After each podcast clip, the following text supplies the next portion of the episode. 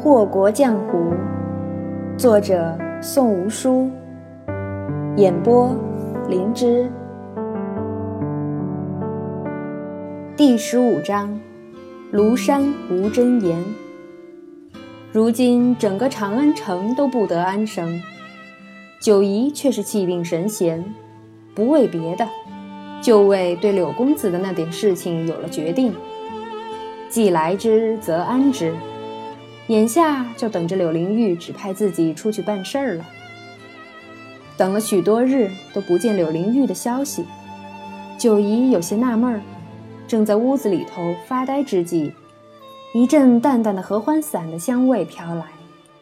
九姨隐约记得有个叫竹芒的男子，身上总是带着点混了玫瑰精油的合欢散的气味，而现在这气味里却有些稀薄的百合清香。皱了皱鼻子，九姨心下有些困惑：难道不是柳公子派出来的人？她正想着，一位绿衣男子推开房门，悄然出现，面目有些模糊，体态却是风雅至极，正是竹芒。竹芒近日在忙重新配置香料的事情，故而身上常常带着的那点香气变了，旁人自是闻不出来的。可九姨的鼻子向来好使，跟狗鼻子有的一拼。长安城的各大酒楼饭庄的老板都是要巴结九姨的，不单单只是为了九姑娘阔绰的出手，还为了九姑娘对美食高妙的品鉴能力。色香味三者，九姑娘皆是极其看重的。其中色自然是不消说的，看着不悦目的，九姑娘不吃。闻着不可鼻的，九姑娘也是不吃的；尝着不美味的，九姑娘更是吃了就吐。这样的九姑娘鼻子能差到哪里去？故而当看清来人就是竹芒后，九姨很是不甘心地撇了撇嘴，竟然没猜出来，真是没劲。竹芒每次见着九姨时，那人的表情都十分丰富，如今他也算是习惯了。故而彻底无视了他的不悦，递过去一张墨紫色锦缎压制而成的请柬，道：“公子请九姑娘今夜前去素纱园吃饭，还请九姑娘赏脸光临。”话语里是十分客气的内容，朱芒站在那处也是十分有礼的姿态，可看着手上接过来的那张请柬，九姨的手却不自觉地抖了两下。这哪是请我去吃饭呢？这分明就是鸿门宴嘛！哪里由得了我不去？九姨这边腹诽着，打开请柬，却是十分狗腿的笑了。柳公子设宴分我一杯羹，那是看得起我，我哪有不去的道理？竹芒点了点头，实在是不知道该说什么。照理说，公子下帖子请的，那是公子的朋友。身份要比他高了许多，可眼前这人的样子，分明是把自己当成了贵位，故而一向从容的竹公子，竟然叫二人之间冷场了。九姨哪里知道对面这儒雅公子心里所想，只看着这人若有所思，等了一会儿还是没有话说，再也没了耐心，便径直问道：“不知柳公子可有什么别的吩咐？”公子只吩咐在下前来邀请九姑娘，其他并未多说。竹芒行了一礼，道：“请柬已经送到，在下也不便继续打扰，这就告辞了。”说着，便正大光明地从天子一号房的大门出去了。九姨看着竹芒宽袍广袖、衣衫猎猎、无风自动的模样，不得不称奇。这竹公子学柳灵玉走路，学的还真是像，颇有些玉树临风之态。若是手里再抱个手炉，就更像了。过了好一会儿，九姨才暗叹道：“连个跑送信儿的气质都这么好，这叫我怎么好意思去素沙园吃饭呢？”连厚脸皮的九姑娘也知道害臊了，老天估计要下红雨了。说来也奇怪。竹芒大摇大摆地进来，大摇大摆地出去，愣是没人注意到他。这感觉和九姨最拿手的隐藏气息不同。九姨长相并不出挑，更谈不上什么气质风度，要想不被人注意也不算难事，而是本该如此。将那烫金的墨紫色锦缎请柬收好，九姨又在屋里发了一会儿呆，这才开始拾掇自己。柳公子请客，那可不是得好好准备准备。九姨虽然讲究吃穿用度，却从未讲究过妆容发髻。一个杀手，自然是怎么方便怎么来，打扮的花枝招展的也没人看，反而徒惹麻烦。但眼下的情状不一样啊。今晚可是要和柳公子吃饭的，不穿戴的妥当些，也不敢去见那人呢。他拾掇了好一会儿，终是穿了那仅有的一件很是精致的绿罗衣，臭美的瞧了瞧镜子里那高挑女子，九姨高兴了一小会儿，便耷拉下了脑袋。我怎么糊涂了？我可是要从乱怀楼门口进去，再往素纱园走的啊！难道穿着身女装去逛窑子？恋恋不舍地褪去了身上那煞是好看的衣裳，九姨十分萎靡。作为一个呆货，呆要呆得自然而全然，九姨正是万分纯粹的呆货一枚，故而这种萎靡的姿势也注定维持不了多久。果不其然，须臾九姨便换上了青灰色的锦缎夹袄，临走的时候依旧是十分臭美的，在镜子前照了又照。这才装作风流公子去了乱怀楼，管他呢，反正在柳灵玉面前丢人也不是一次两次的了。既然我是去做客的，那自然是随我高兴。这次九姨一到乱怀楼，就见着了时常以鬼魅之身出现的红野。今晚的红野与别日不同，静静地候在大厅门口，艳丽的面容映着乱怀楼悠悠的灯火。竟显出几分惆怅。本以为红野会将自己直接带到素纱园里，却不料此刻正走在去南馆的路上。九姨想要开口问个究竟，可看看美人姐姐的脸色，还是强忍着心头那点小小的疑惑，止住了。红野将她带进了梅厅，梅庄正在里头候着，见着九姨便鄙夷地撇了撇嘴。公子竟然还留着你的命，能在公子那处保住性命且活得甚是滋润的人还真是少见，或者绝无仅有。这呆货算得上是侥幸中的侥幸。梅庄最是清楚柳灵玉的手段，故而看待九姨的眼光里也不由得多了几分探究。九姨被他看得毛骨悚然，他心里头有着妖媚男子赤身裸体的印象。再加上眉庄手边颜色艳丽的竹叶青，更是叫他觉得此刻气氛诡异异常。眉庄挑了挑眉，戏谑道：“比起上回，看着也就顺眼了那么一点点。你这等姿色，公子竟然让我来给你装扮，你真该回去烧烧香，感激你上辈子积的厚德。想他眉庄虽然从不现于人前。”可这一手的易容术，绝对称得上是独步武林，冠绝天下。江湖上声名远播的千面娇娘，也不过是受过他的一点点小小指教罢了。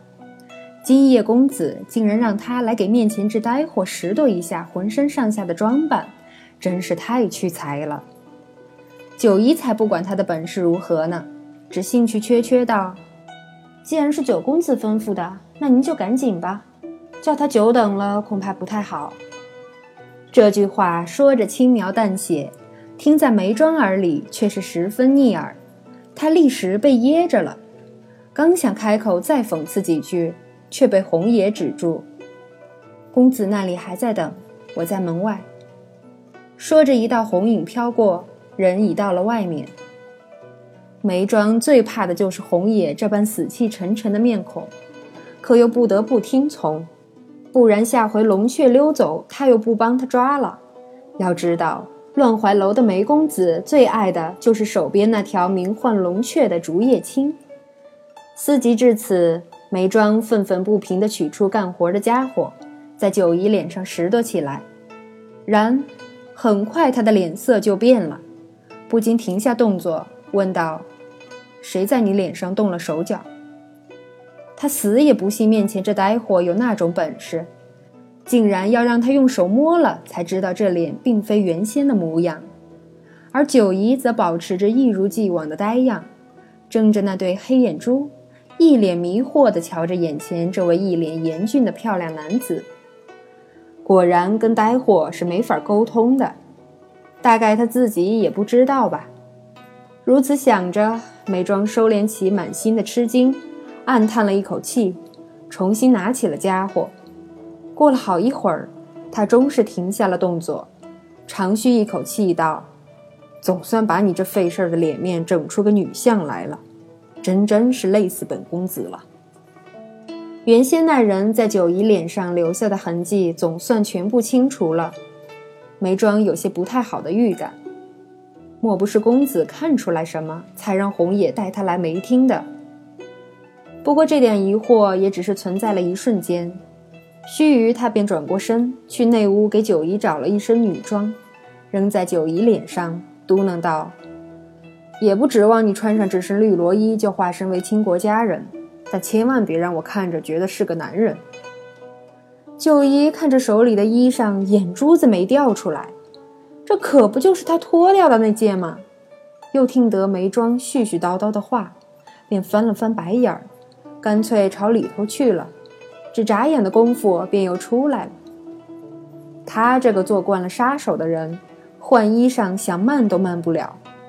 但梅庄看了看从帘子后头走出来的九姨，连死的心都有了。果然是个纯爷们儿，方才着男装看着还有些女气，如今穿上罗裙却越发衬得轮廓深刻，丝毫不显柔丽。梅公子困惑极了。明明他给他化完妆后，眼窝没有那般深邃的，就换了件衣裳而已，感觉怎么就全全然都变了呢？九姨可没那么多耐心，让他慢慢想明白。打开房门，乐呵呵地冲着外头的红野道：“美人姐姐，我好了，咱们走吧。”红野并未应声，只是在前头带路，而梅厅的门后。向来眉眼上挑、飞扬跋扈的梅公子低垂了眼帘，讷讷道：“难道他的脸是自己给整成那副模样的？掩饰气息、转换容貌这等的功夫，要想做到不露痕迹、自然而然，那是极难的。莫非……他想着想着，便觉得脊梁有些发凉，冲龙雀招了招手，摸着那冰凉的蛇身，反而暖和了起来。去肃杀园有许多种途径，今夜九姨又知道了另一种走法。红爷把他领到五味斋的门口，就虚晃身影消失了。九姨呆呆地看着眼前这稍稍有些陌生的屋子，实在是费解。吃顿饭嘛，何必搞得这么复杂？又是变脸，又是换衣裳的，临了还来这么一出，吃饭的地方而已。他倒忘了自己在鼎华居的小二眼里，其实也是柳灵玉这种人。摇了摇头，九一小心地进了门去，当场又走不动了。他看到了什么？五张三丈长、一丈宽的饭桌上，摆满了各色菜肴，尽头一人高坐在上，神色淡淡。九姑娘总算来了。见着这人，皮笑肉不笑。九姨就浑身起鸡皮疙瘩，但又不知道他究竟玩的是什么把戏，只得应和着：“让柳公子久等了，实在是不好意思，实在是不好意思。”柳灵玉瞧着这人爪子乱挠的不知所措的样子，就高兴。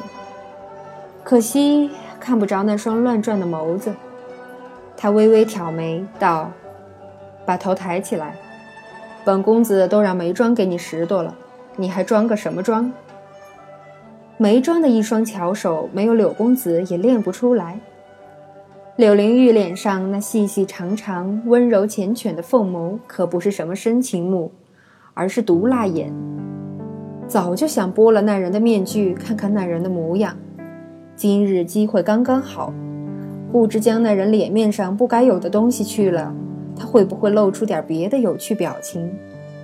柳灵玉如是思量，眼光也就愈发的意味深长。不过他失望了，九姨抬起的颜面与旧时虽有不同，但也只是有些微的差别而已。身着绿罗衣的高挑女子，体态修长，隐约可以想见其矫健灵敏，深刻的轮廓犹如刀割，好似外族人一般，依旧是眉目飞扬。柳灵玉不禁摇头，道：“本以为眉庄会把你打扮的女气些，谁知还是那副男人样。”九姨耸肩，摊手道。长成这副模样也不是我要的，身体发肤皆受之父母。小人本还想着掩饰掩饰太过分明的棱角，岂料柳公子的眼睛比旁人的尖太多，这不露馅儿了吗？他说完还撇了撇嘴，一副无所谓的样子。柳灵玉看向别处，道：“九姑娘的想法果然奇特。旁人行走江湖，改头换面，为的是少惹些麻烦。”你倒好，嫌弃起自己太过分明的脸面来了。九姨嘿嘿干笑了两声，道：“可不是，做杀手这行的，就怕旁人太把你当回事儿，不然事情不好办呢。”这话说者无心，听者却是有意。柳灵玉方才移开的目光，立时又转了回来。九姑娘这话，莫不是在怪本公子？尽管对面的大美人这般斜斜看来的时候，美目流光溢彩，可九姨胆小，哆嗦了一下，便谄媚道：“柳公子这是哪里话？小人这不是有话直说吗？肚子里头没墨水儿，说话呀就是这般口无遮拦。您呐，千万别跟我这种人计较，不然还降了您的身价。”九姨也是凤城人惯了的，自小吃的苦头不少。一番言语说的要多恳切就有多恳切，柳灵玉明知道其中的蹊跷，却也是听得十分顺畅，呵呵笑了两声，那十分好看的眉目对上九姨的。温姑家的大小姐，本公子跟你商量话语，怎会是降身价？听得此言，九姨狠狠地抖了抖，闭了眼，念道：“我说这是鸿门宴，果然不假。”柳灵玉要翻他家底，那是迟早的事，可他还真没料到会这么快，暗叹一口气。九姨心下惨道：“这下恶律华难拿喽。”